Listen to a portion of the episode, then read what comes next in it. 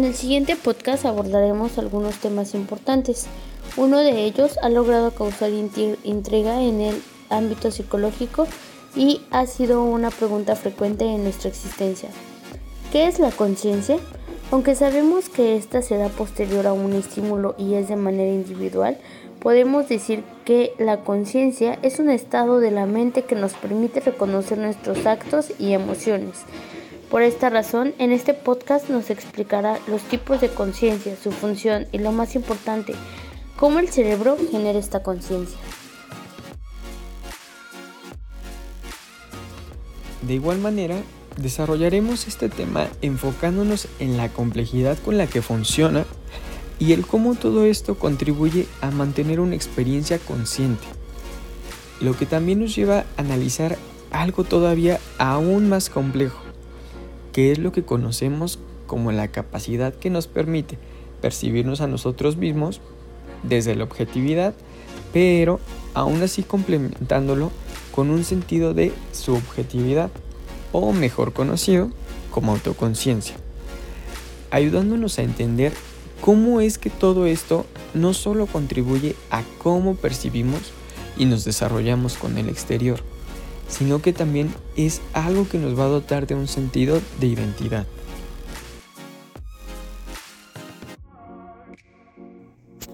Pero bueno, a todo esto, tenemos que preguntarnos qué es la conciencia. La conciencia podemos decir que es un estado de la mente, que es aquello que se pierde cuando se duerme o cuando estamos anestesiados. Es el resultado de una serie de procesos neurobiológicos y a la vez es un rasgo del nivel de complejidad que posee el cerebro humano. La mente puede presentarse en estado consciente o inconsciente. Si bien muchos de estos procesos mentales tienen lugar de manera automática o inconsciente, también la mayoría de ellos tienen lugar de manera consciente. Por ejemplo, se pueden mencionar la percepción, la memoria, las motivaciones, las emociones y hasta el lenguaje. Es importante señalar que el concepto de conciencia como algo unitario plantea obvios problemas de acercamiento a una realidad bastante compleja. A su vez podemos considerar la conciencia como un estado unificado, ya que se presenta siempre como un todo de manera integral. Nunca tenemos la impresión de tener más de una conciencia al mismo tiempo, y esta a su vez es un acto privado de cada sujeto, Además, hay que mencionar que la conciencia es un estado cualitativo y un estado subjetivo. Es un estado subjetivo porque solo puede acceder al propio sujeto que lo percibe. Edelman y Tononi nos sugieren que la conciencia requiere como mínimo una capacidad semántica y en una forma más desarrollada una capacidad lingüística. Ahora vamos a hablar de lo que es la autoconciencia. La autoconciencia es un nivel distinto de la conciencia, ya que implica la capacidad de darse cuenta, valga la redundancia, de la capacidad que tenemos de raciocinio, por ejemplo. Podemos decir que se manifiesta cuando tenemos algún dolor y ese dolor despierta una preocupación. Estamos preocupados porque algo nos duele y podemos reflexionar acerca de ese dolor.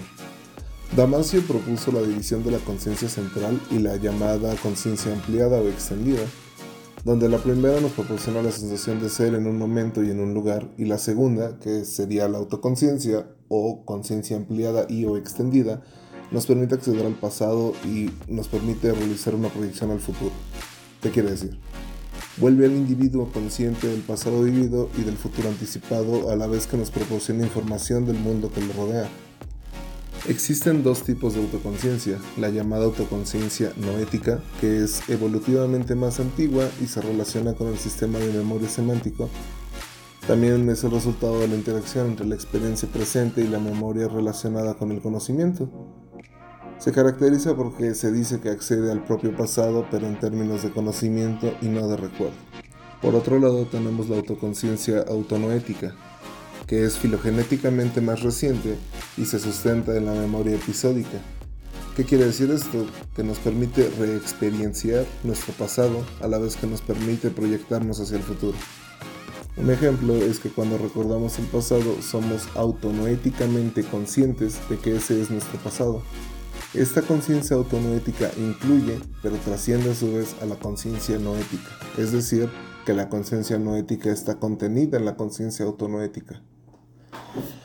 También vamos a hablar de para qué nos sirve la conciencia. Y para esto quiero que hagan un pequeño experimento, tomen su mano, la pellizcan y obviamente duele. Ahora bien, a pesar de que ha dolido, ese dolor estamos de acuerdo que no es el mismo dolor que experimentas cuando te quemas la mano, por ejemplo. Cada una de estas experiencias es única y subjetiva al observador, que en este caso somos nosotros. Así que podemos decir que la conciencia es un resumen de la realidad, gracias a lo que los filósofos llaman qualia, que son, se definen como contenidos o cualidades subjetivas de cada experiencia consciente particular, tenemos una rápida interpretación de la realidad. Podemos definir a los qualias como un resumen de la realidad que nos permite juzgar sin tener que pensar en todo lo que pudiese implicar cierta situación. Ahora vamos a hablar de cómo el cerebro genera la conciencia. A pesar de que el tálamo es considerado el umbral de la conciencia, cuando somos anestesiados se desactiva antes la corteza cerebral que el tálamo. Esto nos da una indicación de que puede ser que la conciencia no radica solo en el tálamo. A su vez, las neuronas que radican en la corteza cerebral están abundantemente interconectadas, lo que nos sugiere que la conciencia requiere actividad recurrente, es decir, puede ser que la conciencia requiera que la sinapsis, que la misma sinapsis ocurra una y otra vez y, repetida, y repetidamente. También se cree que las neuronas procesan diferentes características de los estímulos, lo que podría originar una percepción consciente unificada cuando resulta sincronizada por algún mecanismo cerebral. Un estudio mostró que hay neuronas en el hipocampo que responden de manera abstracta a la persona que se les presenta. En este experimento, una, neurona respondió solo a fotos de cierta persona y otra neurona solo a fotos de alguna otra persona. A este problema se le llamó problema del enlace. Hugh Tononi propone que la clave de la conciencia radica en la plasticidad cerebral. Dice que los circuitos neuronales de la corteza varían su especialización con el tiempo, además de que no son fijos ni adyacentes en la corteza cerebral. Esto se puede traducir en la hipótesis del núcleo dinámico, ya que esta dice que existen varios grupos neuronales integrados que en milisegundos forman un proceso neural unificado de una complejidad alta. Pero a pesar de todas las investigaciones y los avances que se han tenido en los últimos años, lo que sigue entregando muchísimos científicos de todo el mundo es cómo la actividad cerebral pasa de objetos objetivos o materiales objetivos en lo que, en lo que los filósofos llaman qualia. Incluso el Nobel Francis Crick se plantea la pregunta, ¿pueden los qualia ser explicados por lo que conocemos hoy de ciencia moderna? Hay muchas interrogantes al respecto de la utilidad del descubrimiento operante de la conciencia, sin embargo, creo que lo que sí podemos concluir es que, probablemente, el inicio de la conciencia vino con la supervivencia. Los animales tuvieron que desarrollar flexibilidad mental y conductual, que es, de una manera muy simplista, lo que nos proporciona la conciencia. Por lo cual podemos concluir que la conciencia es una parte natural del estado mental de las personas. Es una parte donde podemos decir que la mente es dominada por nosotros mismos o nosotros podemos dominar a la mente, ya que la mente se puede dividir en dos estados, el consciente y el inconsciente.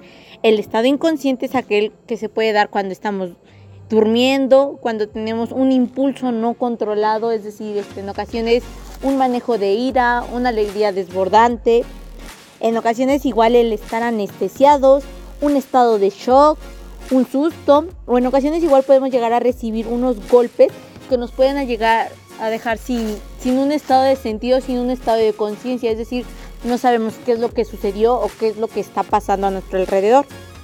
Como mencionamos con anterioridad, la mente puede presentar dos estados.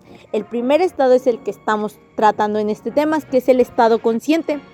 Pero también está el estado inconsciente, que es su contraparte, es decir, que pues uno se puede decir que uno es blanco, pero el otro es negro, pero ambos son necesarios, ya que en uno va a ser un estado de alerta y el otro va a ser un estado de descanso, un estado de relajación. El estado inconsciente va a ser la situación clínica en la que el paciente o la persona presenta una disminución del estado de alerta normal, es decir, del estado de conciencia. Existen distintos grados de niveles de conciencia, lo cual es vamos a tener un estado mínimo que es lo que va a presentar cada persona según el estado en que presente. Como ya lo habíamos mencionado antes, está el estado de somnolencia o el estado de sueño.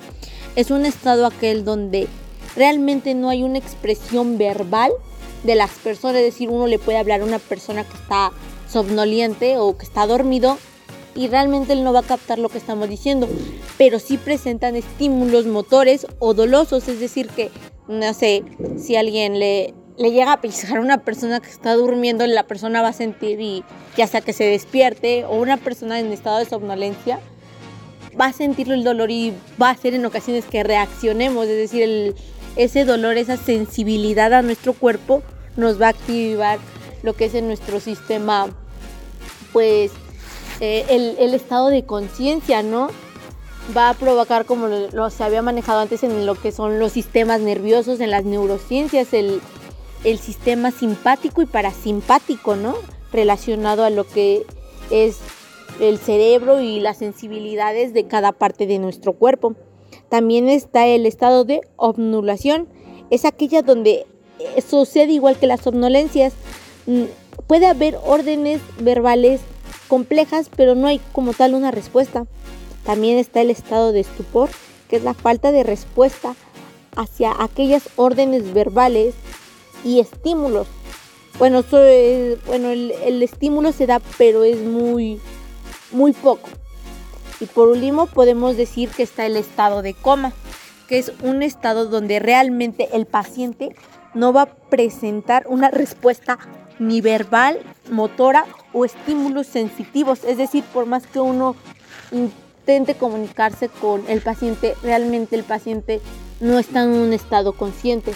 Entonces, por lo cual podemos decir que, que es un ser humano, pero no es como tal una persona, ya que no está presentando esa autonomía para poder realizar el, una actividad neuronal propia. La conciencia entonces podemos decir que va a ser aquella parte que nos indica el cómo realizar las cosas. Tanto nos puede ayudar a identificar entre lo que es el bien, entre lo que es el mal, o aquella que nos va a hacer pensar en esto se realiza así porque nuestro cerebro está conectando Cerramos esto con algunas frases célebres como el gran filósofo Platón, que él definía a la conciencia como la relación entre el alma con ella misma, es decir, entre el alma y nuestro cuerpo, nuestro ser. O para el psicólogo Piaget, que decía que la conciencia no se puede entender como un, un, campo particular de la mente, sino como un lugar en el que entra y sale información de elementos de cualquier tipo. Entonces realmente la, la mente en relación a la conciencia es la relación que tenemos nuestro cuerpo junto con nuestra mente. Y siempre hay una salida y una entrada de información. Es decir, como lo manejamos en, se maneja en las neurociencias, el sistema simpático y parasimpático, lo que veo, lo que respondo. Bueno, eso es todo y gracias por su atención.